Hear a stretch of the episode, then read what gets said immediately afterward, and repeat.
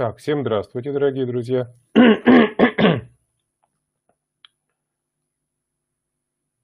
Мгм. Только ВКонтакте не идет почему-то. Это странно. Должно идти.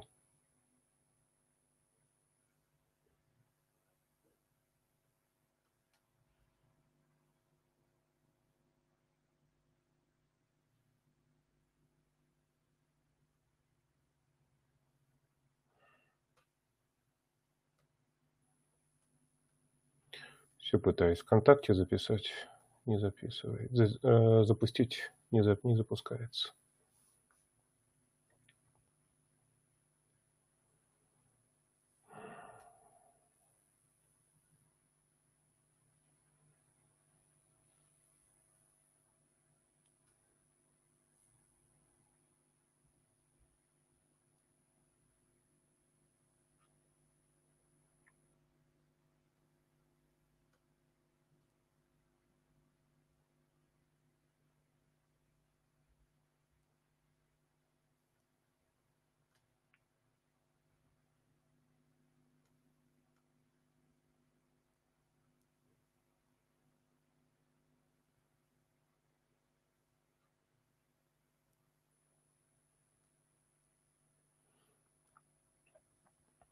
Ну, давайте в любом случае начнем.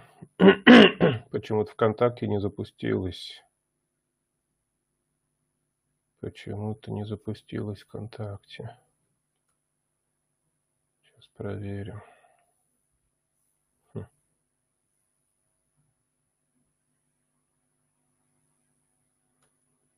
Она просто не в группе запустилась у меня. Ну ладно. Окей, значит, ВКонтакте работает, Facebook запустился и запустился а, YouTube. Окей, хорошо. Пожалуйста, если меня слышно, дайте мне какую-нибудь обратную связь. Слышно ли меня?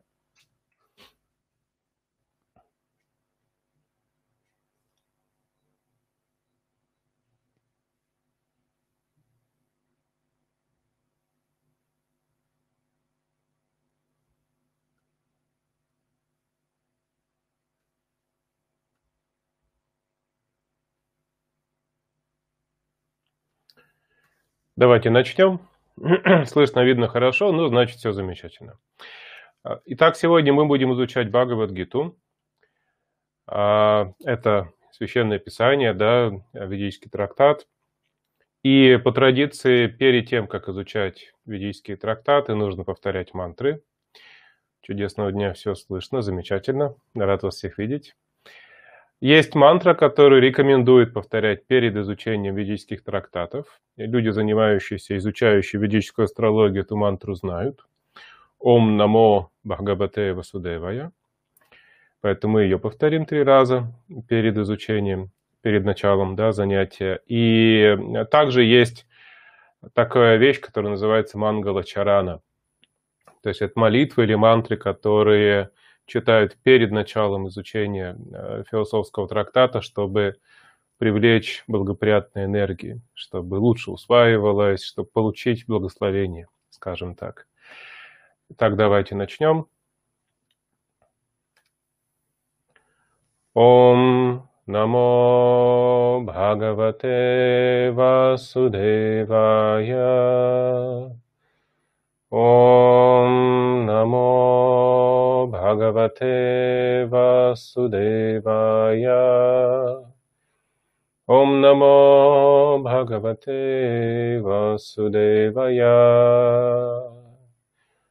Ом Агьяна Тимирандасья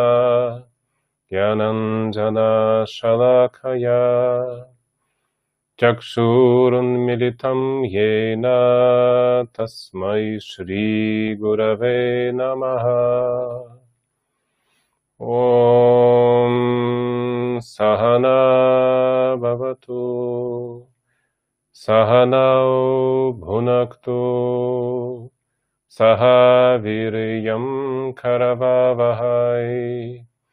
तेजस्विनावधितमस्तु मा विद्विषावहै ॐ शान्ति शान्ति शान्तिः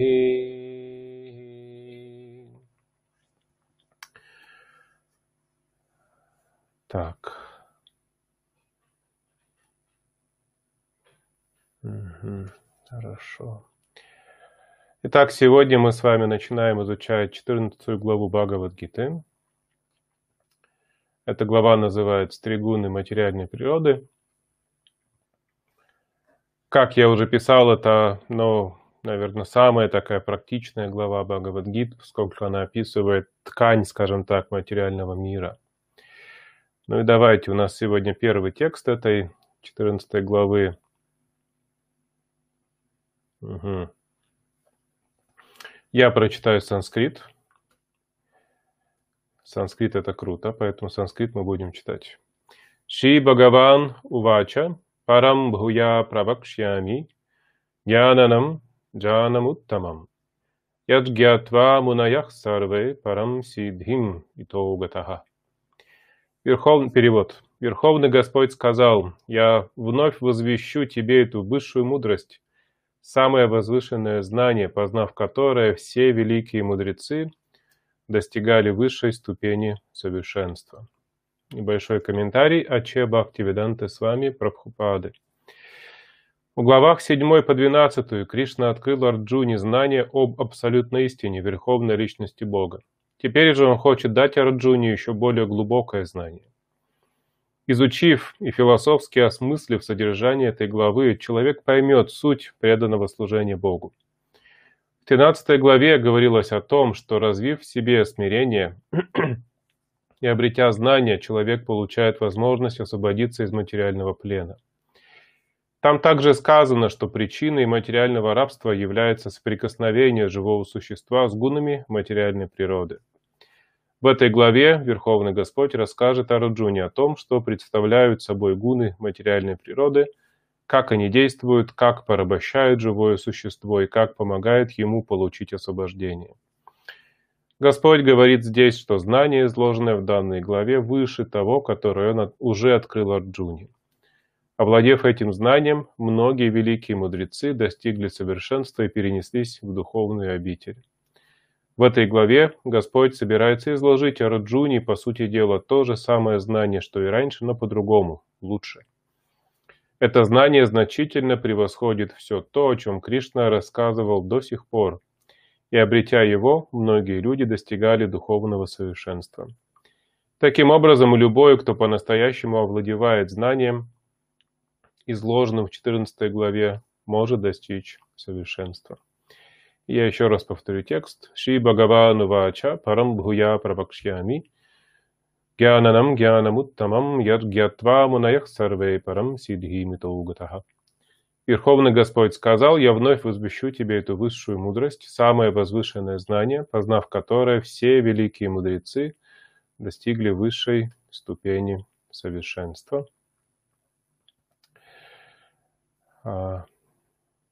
Вот так вот, такое знание, да. Сам автор Бхагавадгиты в первом стихе говорит, а вот сейчас будет самое интересное, грубо говоря.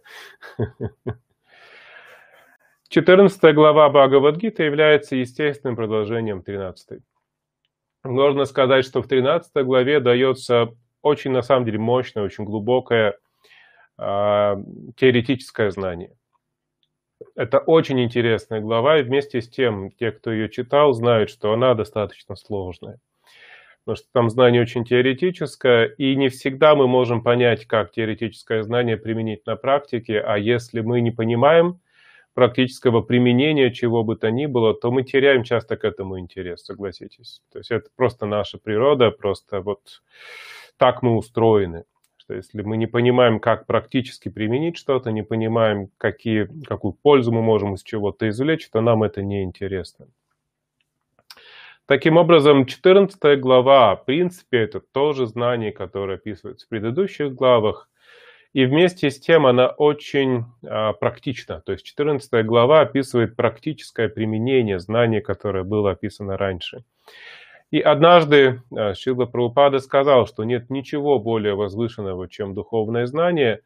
И потом, минутку подумав, он сказал, нет, все-таки более возвышенное это применение духовного знания.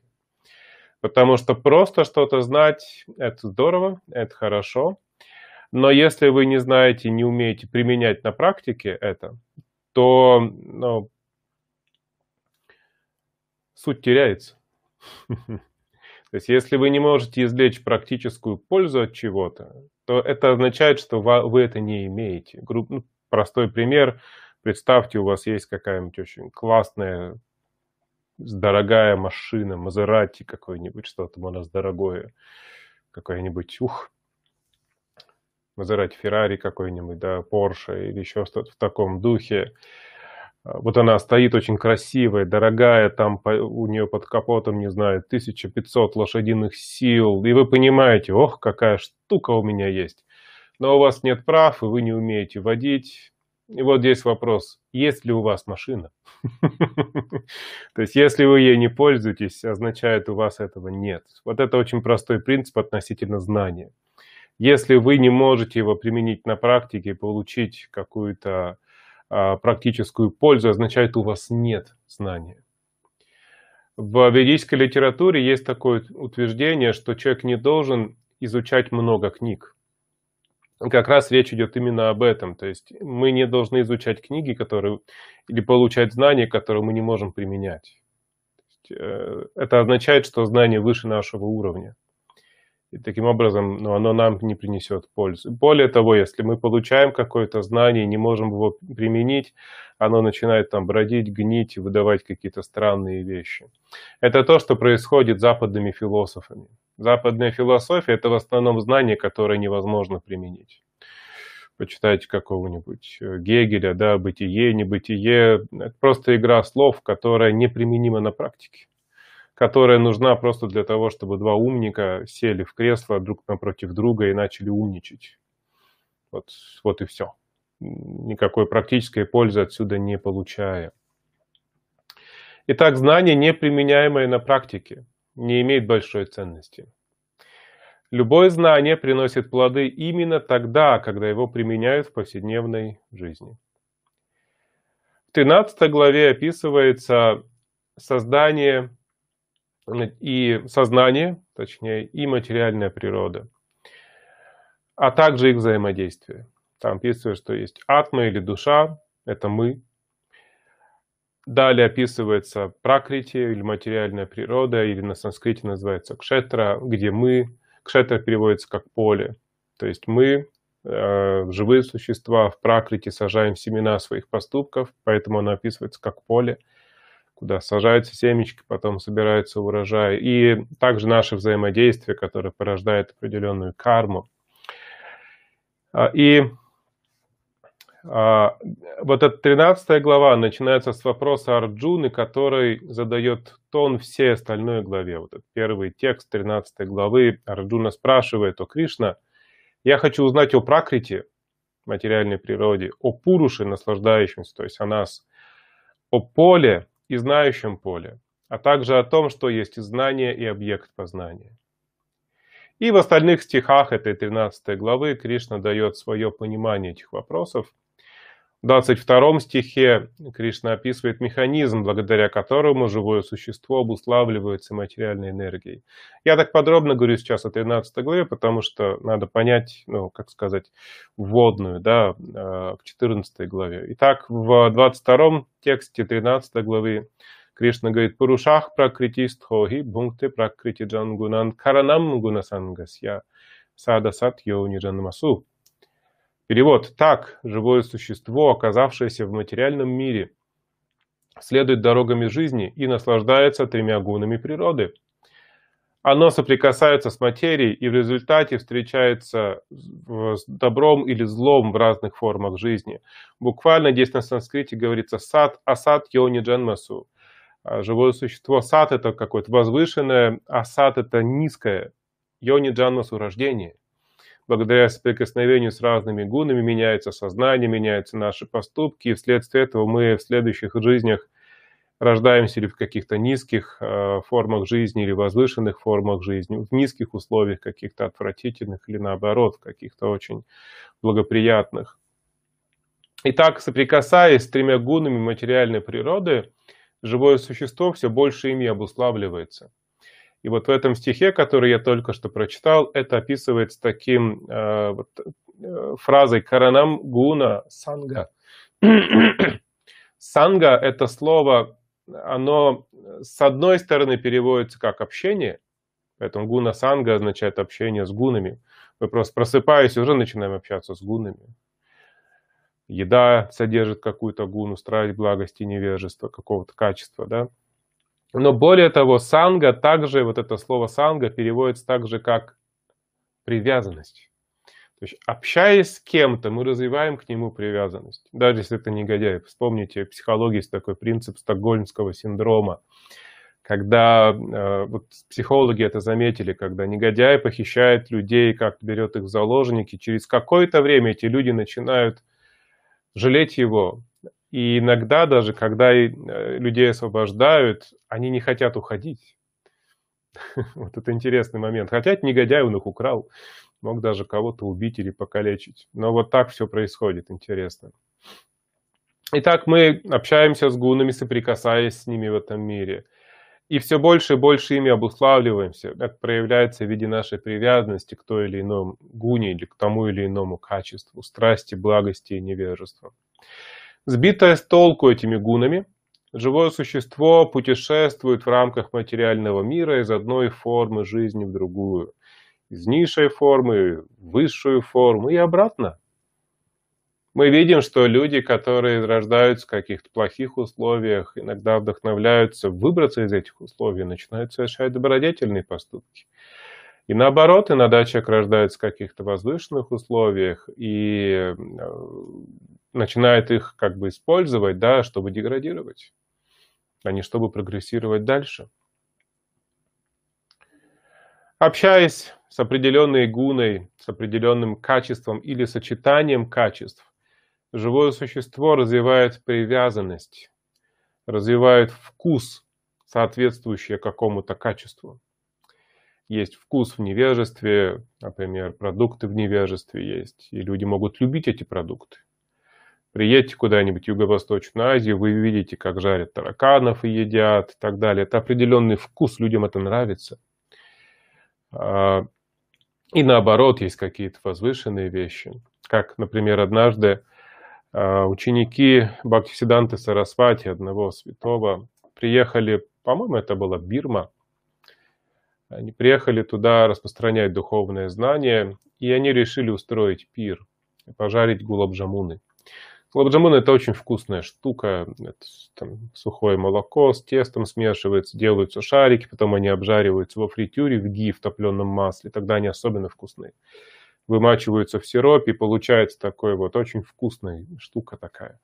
И когда они жарили э, вот эти шарики в ги, э, это было все в гостинице, на них жал, стали жаловаться все, потому что всем казалось, что это вонь от ги от топленого масла. Вместе с тем, когда жарят э, тараканов, их это не особо беспокоит. То есть разные вкусы в разных качествах, в разных гунах. Итак, вот как раз в 14 главе описание трех гун материальной природы дается вот, ну, в больших деталях, очень подробное. Э, итак, я сейчас просто сделал такой вводный, да, вот в эту 14 главу. Кстати, у нас формат такой э, семинарский, да, поэтому если у вас есть вопросы, пожалуйста, пишите. Э, и ну, появляются они тут у меня в чате вылезут, ну и, соответственно, я на все отвечу. Угу. Слово «гуна» переводится как «цвет». То есть э, три гуны можно сравнить с тремя основными цветами. Синий, желтый, красный. Иногда, ну там, red, green, blue, да. Э, синий, желтый, красный – это три основных цвета у художников.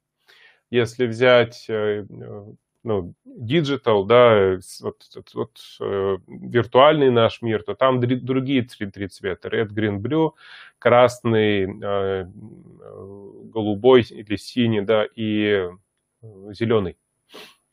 Но художники используют, используют эти три цвета.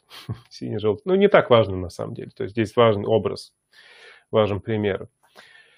И вот все цвета являются производными от этих трех основных. Вот это очень важный момент.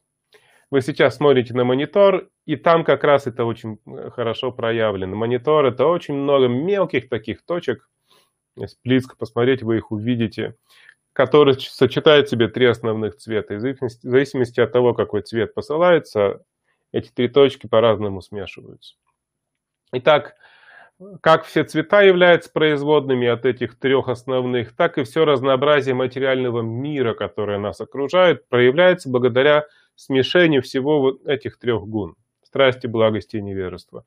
Это очень интересная концепция на самом деле. То есть все это разнообразие мудрец может видеть очень просто, как сочетание трех гун материальной природы. Есть, например, люди, которые обладают ужасными привычками, алкоголики, но вместе с тем это могут быть добрые люди. Такое удивительное сочетание благости и невежества, тамаса и сатвы.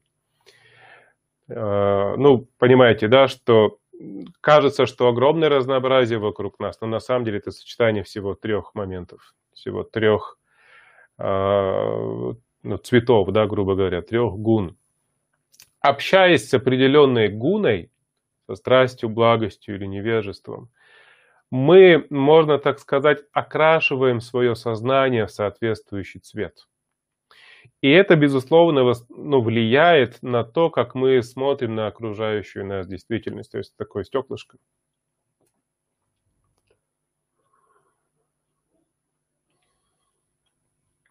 Вот это очень важный принцип. Помните, э, как в изумрудном городе, да, чтобы туда войти, нужно было надеть зеленые очки. Потому что изумруд там был всего один на вершине замка, потому что его видно за границами замка. Но все в городе было стеклом просто сделано. Все изумруды были на самом деле стеклом. Но их видели как изумруды, потому что зеленые очки были у всех на глазах. Вот это окрашенное сознание подобно цветным стеклам, через которые мы в детстве любили смотреть на мир. То есть зеленое стеклышко, мир зеленый какой-нибудь, желтое стеклышко, мир желтый. Все так окрашивается. Вот общаясь с гуна-невежеством, мы развиваем определенный взгляд на жизнь. То есть весь мир окрашивается невежеством. Для большинства людей этот процесс происходит помимо их воли. Особенно если мы говорим о двух низших гунах. Страсти и невежества. Особенно если мы говорим о самой низшей гуне, о невежестве. Вот это окрашивание сознания невежеством происходит вообще независимо от нашей воли, и мы даже не воспринимаем его и не понимаем, что это происходит. Мы просто потихонечку погружаемся в невежество. То есть мы не замечаем, как гуны влияют на наше чистое духовное сознание. Однако, обладая знанием о гунах, о том, что они есть вообще, то есть люди не знают о том, что эти три момента существуют, о том, что эти три стекла есть, и они все время перед нашими глазами. Они начинают со временем думать, что мир именно таков, каким я его вижу. Забывая о том, что между нами и окружающей действительностью есть вот эта ну, прослоечка да, в виде гуны определенной.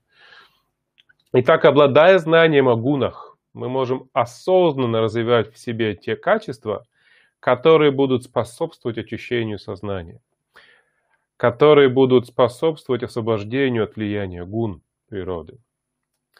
И вот в этом смысле переоценить значение 14 главы Бхагавадгиты ну, невозможно.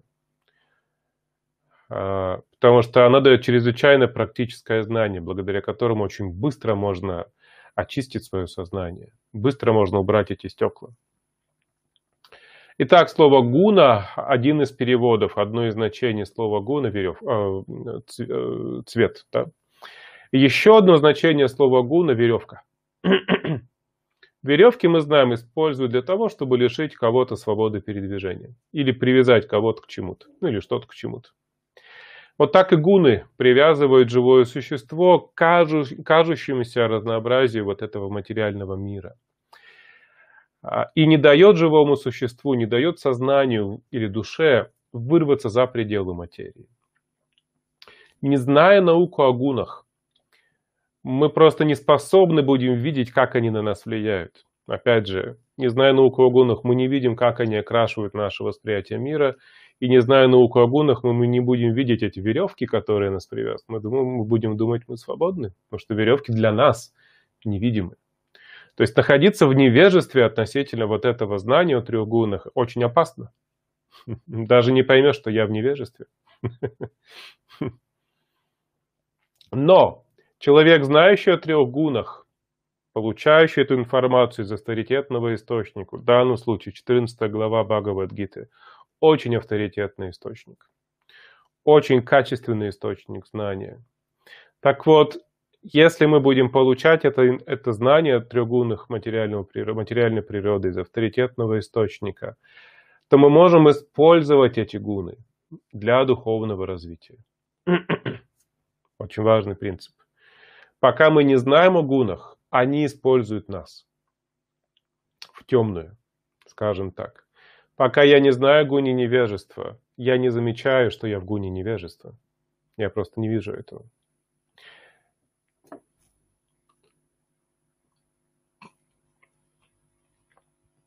То есть эти веревки остаются для меня невидимыми. Или вот это стекло я считаю именно своими глазами. Я не понимаю, что это очки просто у меня. Раз, раз, все меняется. Часто возникает вопрос, если я уже занят служением Богу, если я уже занят духовной практикой, зачем мне знать о трех гунах, ведь это материальное знание. Ведь это знание относительно материальной реальности. Мне же материальное не надо, правильно? Однако этот сам этот по себе вопрос указывает на то, что э, на человека оказывают влияние гуны. Прошу прощения. Как можно не учитывать в уравнении духовной практики вот этот очень важный компонент трех гун материальной природы, если мы соприкасаемся с этими тремя гунами 24 часа в сутки, 7 дней в неделю, 365 дней в году. Вашего, в вашем доме нет ни одного места, которое было бы свободно от влияния трех гун материальной природы.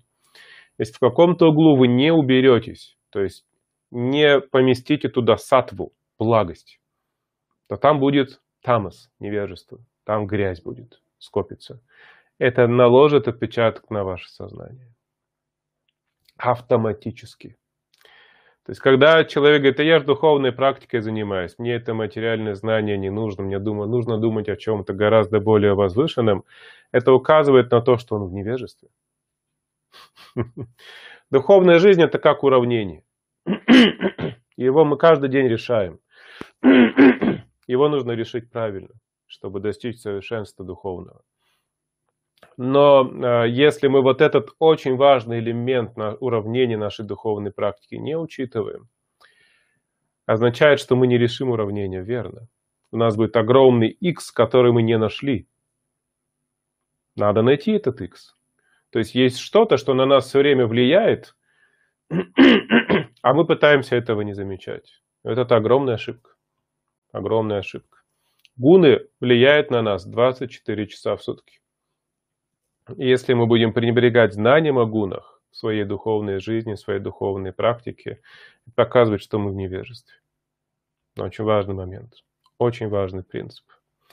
То есть сама наша духовная практика, сама наша духовная жизнь проходит на фоне трех гун и окрашивается ими. И в своих наставлениях о служении Богу, которые приводятся в Шимат Бхагаватам, в Бхагавата Пуране, Капила, мудрец Капила описывает преданность в разных гунах. Он говорит, что можно заниматься духовной практикой в невежестве, страсти, благости. То есть эти гуны будут окрашивать как бы служение человека. И, соответственно, когда человек этого не замечает, он не будет получать пользу от такой духовной жизни.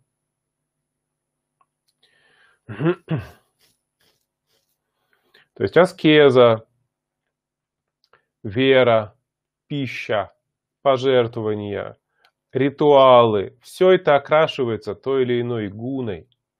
И, соответственно, эта гуна меняет качество нашей деятельности и ее результаты.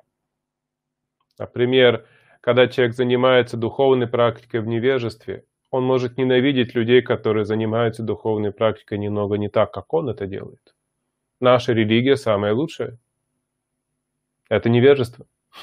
То есть он не понимает, что Бог это всеобъемлющая личность, которая идет, но ведет множество путей, может быть. Конечно, они все должны быть авторитетны и описаны в трактатах, в писаниях, то есть должна быть традиция, не так, что я сегодня проснулся, что-то выдумал свое, и все, вот мой путь к Богу. Нет, этот путь должен быть обозначен, но их тем не менее, он ну, не только в моей религии принадлежит. Вот это невежество, когда я ненавижу других людей, которые верят или служат Богу по-другому. Или человек может не замечать страсти своей духовной жизни, когда он совершает свои ритуалы, свою духовную практику, чтобы получить какую-то материальную выгоду. Это служение в э, страсти.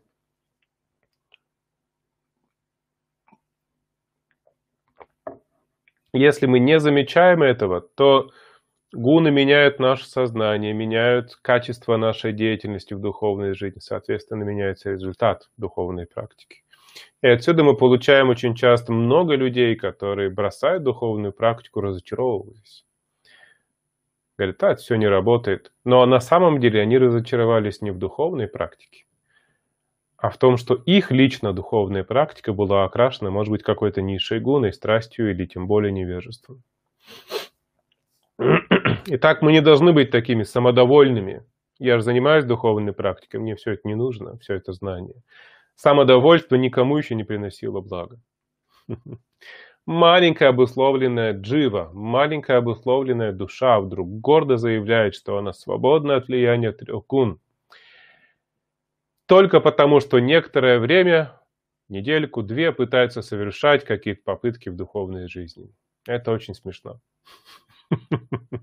Это мне уже не нужно. Я уже возвышен, знаете. само это настроение не больше, чем следствие влияния низших гун, страсти и невежества. Вот и все. Гордыня в духовной жизни – это как раз влияние страсти и невежества. Духовная жизнь – это научный процесс. Это не соревнование, кто больше поверит в непогрешимость своих иллюзий. Духовная жизнь описывается Кришной.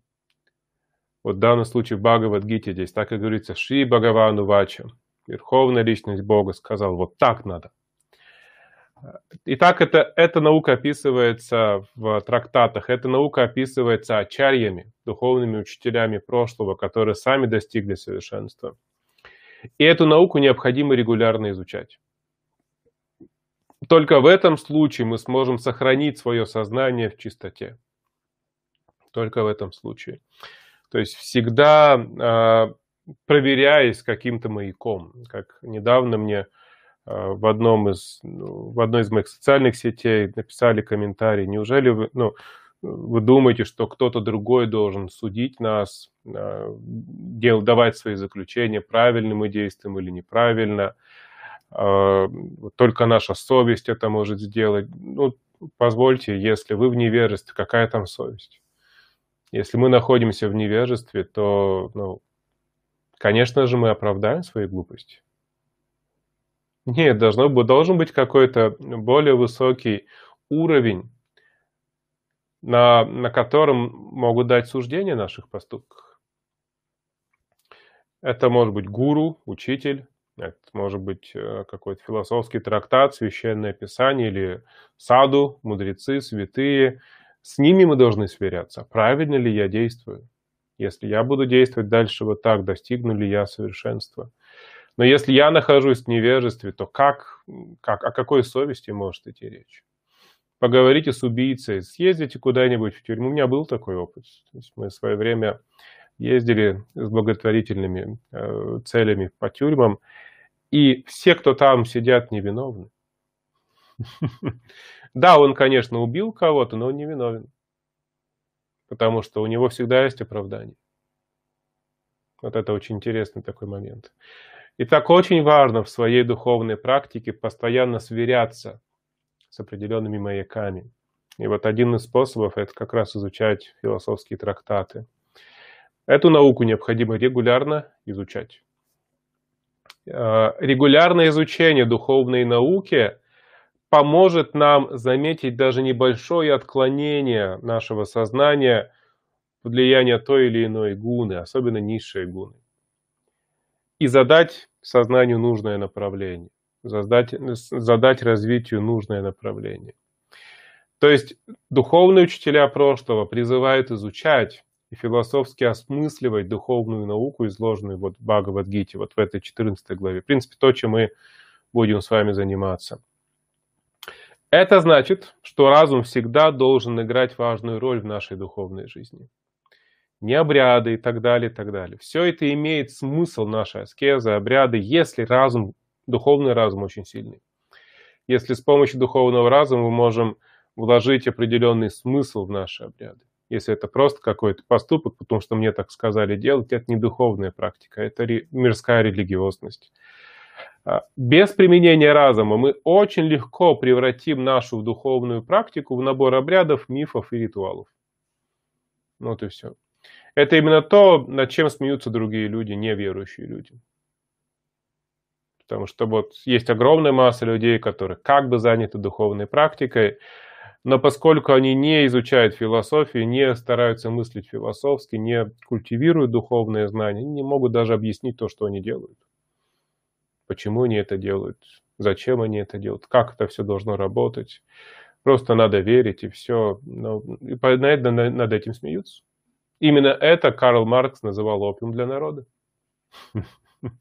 Очень важно развивать духовный разум с помощью изучения философских трактатов и осмысливать, обдумывать то, что я изучу, может быть, обсуждать с другими, это очень важно.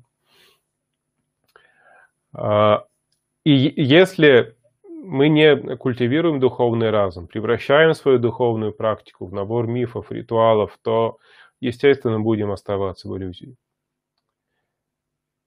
Угу. На этом мое послание закончено.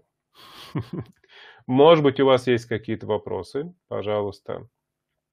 Буду рад. Пожалуйста, если есть вопросы, пишите. Я пару минут дам на, на то, чтобы они долетели, да, дошли. Тут задержка онлайн.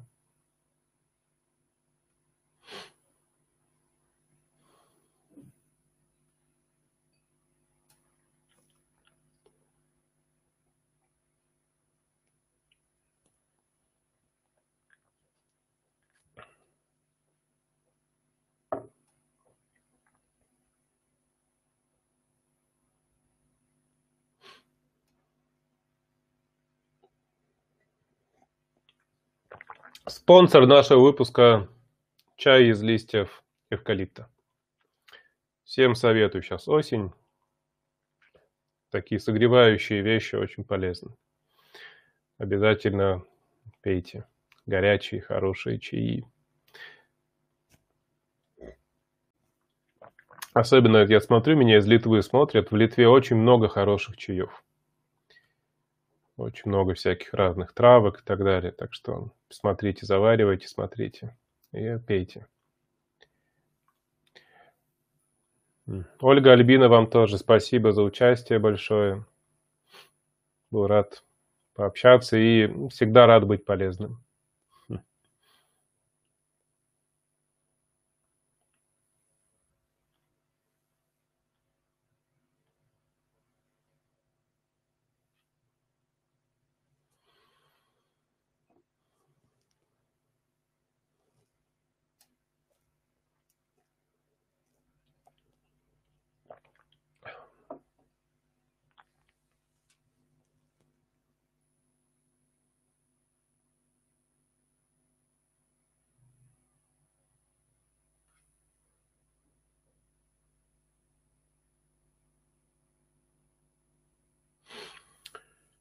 Я очень много и долго изучаю эту главу, но так и не научился ее применять.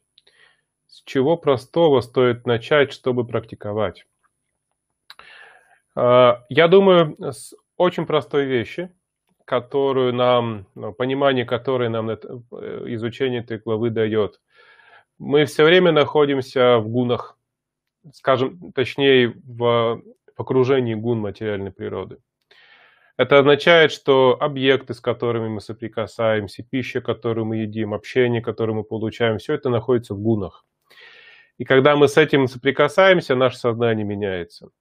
Теперь мы можем подойти к этому процессу более осознанно. Если мы хотим изменить наше сознание, нужно изменить то, с чем мы общаемся. Изменить пищу, а, более благостную да, пищу, если еще не изменили. А, изменить общение, то есть добавить больше благостного общения, общения в благости. А, вот общаться с, правильно с временем, потому что время тоже находится в страсти, в благости, в невежестве, ночь в невежестве, день в страсти, утро в благости. Очень часто люди просыпают, невежество, э, просыпают этот отрезок в благости, и, соответственно, интеллект не включается просто иногда годами.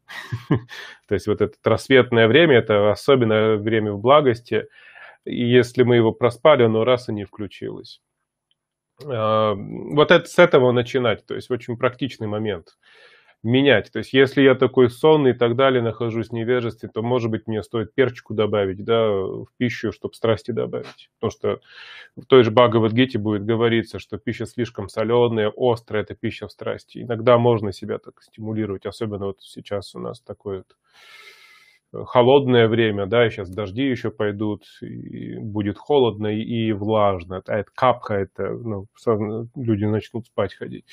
Вот такой момент, то есть с этого можно начать. Надеюсь, ну, понятно ответить. Ну и в целом участвуйте, участвуйте, то есть потихонечку мы будем раскрывать эту 14 главу. Вы увидите много практичных вещей, потихонечку будем ее раскрывать. Иногда на поддержание гуны благости много времени уходит. Уборка, быта и тела, на духовную практику времени остается, где найти баланс. Это очень важно, на самом деле. Э, важно понять, что время – это категория вечная.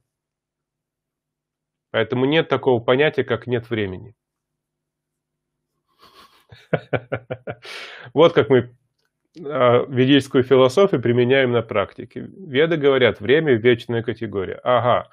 И тут я, который говорит, у меня нет времени. Иначе я не понял ведическую философию. Время всегда есть. Время – это вечная категория.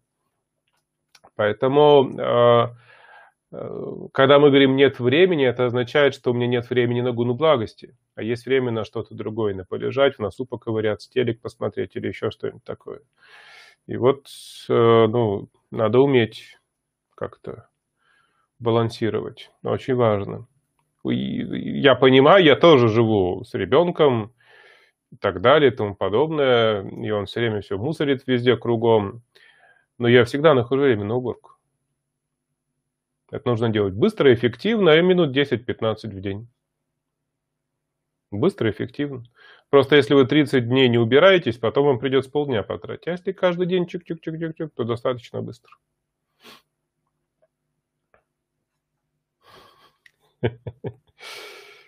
На поддержание благости вы не тратите время. Время, которое вы вложили в поддержание благости, всегда принесет вам благо. Очень важный момент. Мы не тратим время на благость. Мы инвестируем время в благость. А вы его тратите зачем-то. Уходит время. Не, не уходит оно. Вы так можете до, додержаться, до, додуматься до того, что много времени на джапу уходит. На изучение Бхагавадгиты много времени уходит. Это иллюзия. Иллюзия. Ольга, и вам большое спасибо за участие. Есть ли еще вопросики, пожалуйста?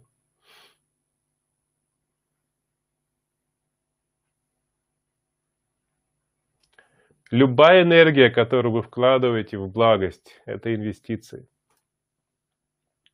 Не трата, инвестиции.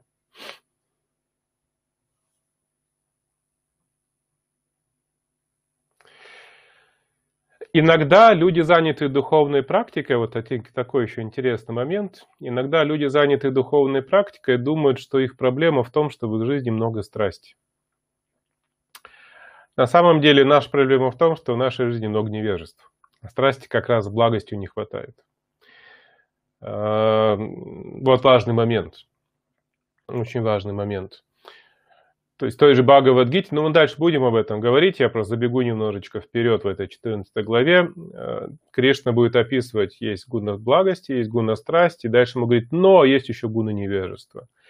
То есть гуна благости и гуна страсти приемлемы, полезны гуна невежества бесполезно.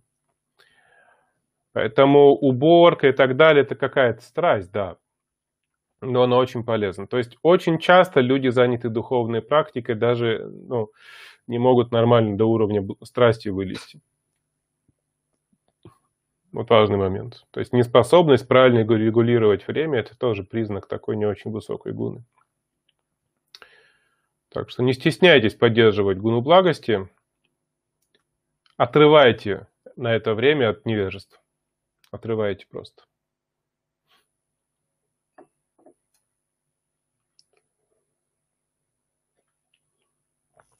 Мы проснулись, дочь отправили в школу. Ну, минут 10-15 я быстренько убрался, и уже ум спокоен. Когда я нахожусь в своей комнате, ум у меня спокоен. Если бы здесь был бардак, я бы действительно, я прям чувствую, как ум скатывается. А если день бардак, два дня бардак, три дня бардак, месяц, вы уже, вы даже не почувствуете, вы уже не будете чувствовать, что ваш ум скатывается, потому что он уже скатился и лежит там. Это очень важный принцип. В материальном мире есть принцип инерции. Если вы не, болты, не болтыхаетесь, то вы деградируете. Инерция. Поэтому нужно прикладывать все время усилия, не быть ленивым, чтобы хотя бы остаться на каком-то уровне.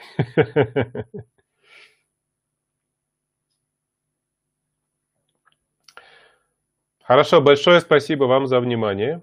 Был очень рад с вами пообщаться. Очень рад, что вы присоединились. А, я и дальше постараюсь вот так одновременно транслировать и в ВКонтакте, в Фейсбуке, и в YouTube. Сегодня такой небольшой блин комом был первый, да, пришлось. Вот, ну, я думаю, я со временем разберусь с этим, и все будет как там, без сучка, без задоринки, да, вот в таком духе. Хорошо, большое спасибо вам за общение. Я сделаю еще прямой эфир завтра, вот в это же время в 9 утра, и мы будем обсуждать хитопадешу.